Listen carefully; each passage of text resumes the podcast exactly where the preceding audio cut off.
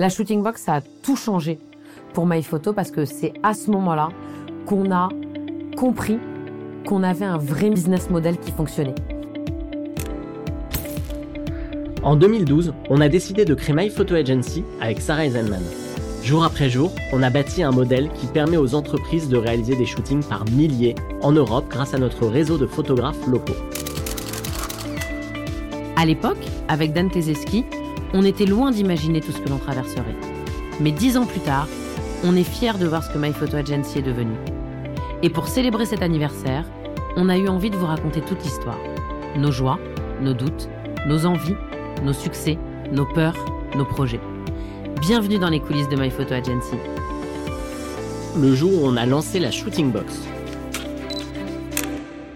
la shooting box, c'est la partie B2C de My Photo Agency et c'est le fait de pouvoir proposer au grand public des shootings photos euh, sous forme de coffret cadeau pour euh, que les gens puissent offrir des, des, séances photos en famille, en couple, euh, pour à l'occasion d'une naissance, d'une grossesse ou avec son animal de compagnie. Et du coup, c'est euh, une offre nationale euh, qui permet d'être déclinée et vendue à la Fnac et à la fois sur notre site internet, la shootingbox.com. Alors la shooting box existait euh, quand, quand je suis arrivée chez My Photo Agency, c'était vraiment le tout début, mais je peux vous raconter l'histoire comme si euh, j'étais là, tellement j'ai entendu Dan et Sarah en parler.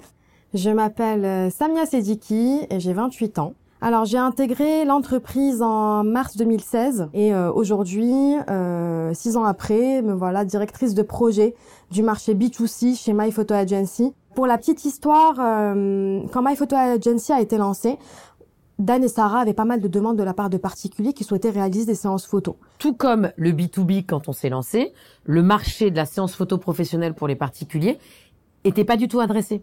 On a eu l'opportunité de rencontrer euh, Katia Azoulay, qui est responsable du marché euh, des coffrets cadeaux à la Fnac, qui a mordu tout de suite. Je m'en souviens, c'était en mai, et elle nous a dit bah c'est très bien. Donc bah les coffrets, euh, je les veux en septembre à la Fnac. Et nous on lui a dit mais il n'y a pas de problème Katia, les coffrets tu les auras en septembre dans tous tes rayons. Sauf que euh, ça n'existait pas ces coffrets. L'idée existait, mais rien d'autre n'existait. Et là, on a passé littéralement nos journées entières de mai à août au téléphone d'année moi, parce qu'à l'époque on était tous les deux, à recruter 400 photographes. On pouvait pas passer à côté de cette opportunité, et en même temps, euh, on n'avait pas forcément l'argent pour le faire.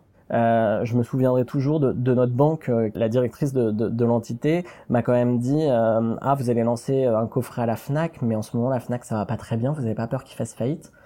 Et là, j'avais envie de dire, mais c'est pas possible. Dans quel monde on vit? C'est pas, c'est pas, c'est incroyable d'essayer de, de, trouver toutes les les raisons euh, euh, possibles, inimaginables pour pour ne pas prêter de l'argent, alors qu'on demandait 50 000 euros, ce qui n'était pas ce qui n'était pas grand chose, avec à l'appui un concept fort et un contrat de distribution euh, à la Fnac dans toute la France à l'époque. On s'était très mal organisé sur le réapprovisionnement des box et on avait tout fait livrer au bureau pour ensuite les envoyer à la Fnac. Sauf que je n'avais pas intégré au moment de la livraison quand ils m'ont appelé à 8 heures du matin avec trois palettes sur le trottoir du bureau euh, qu'il a fallu monter à la main.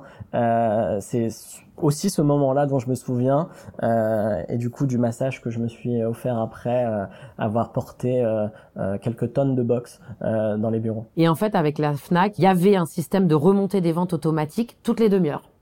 Donc tu recevais une notif sur ton portable par mail toutes les demi-heures avec le nombre de ventes. Et donc, on passait notre temps à recharger les mails et il n'y avait pas de mails. Alors que nous, on pensait que ça allait être comme dans la vérité si je mens. Quand ils mettent en ligne le site et ils sont tous derrière l'ordinateur et là, tac, tac, tac, tac, tac, tac, tac, ça arrive. Et nous, les mails, ils n'arrivaient pas. Et on rechargeait. Là, on faisait une vente. Bah, on a appris un nouveau métier avec la shooting box. En réalité, le B2C n'a rien à voir avec le B2B. Travailler sur un produit, c'est pas comme travailler sur un service. Ça nous a permis de développer une nouvelle expertise, d'accompagner un lancement de produit. Donc c'est pas en claquant des doigts, c'est pas parce que les enseignes te référencent que ton produit fonctionne. Notre produit, il était canon. On a une satisfaction client de malade depuis le lancement de la shooting box. Donc il y avait un enjeu d'évangélisation.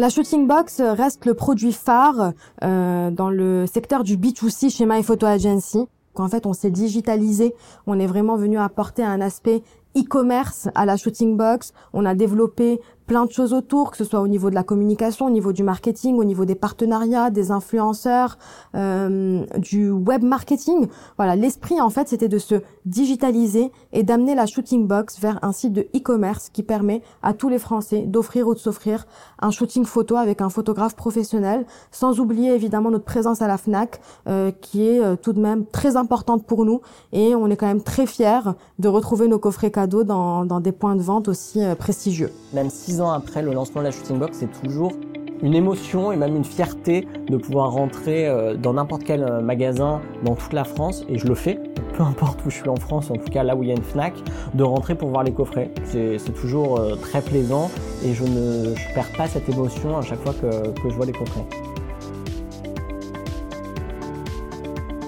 Un podcast de Milim par Myriam Levin et Elisa Azogui-Burlac.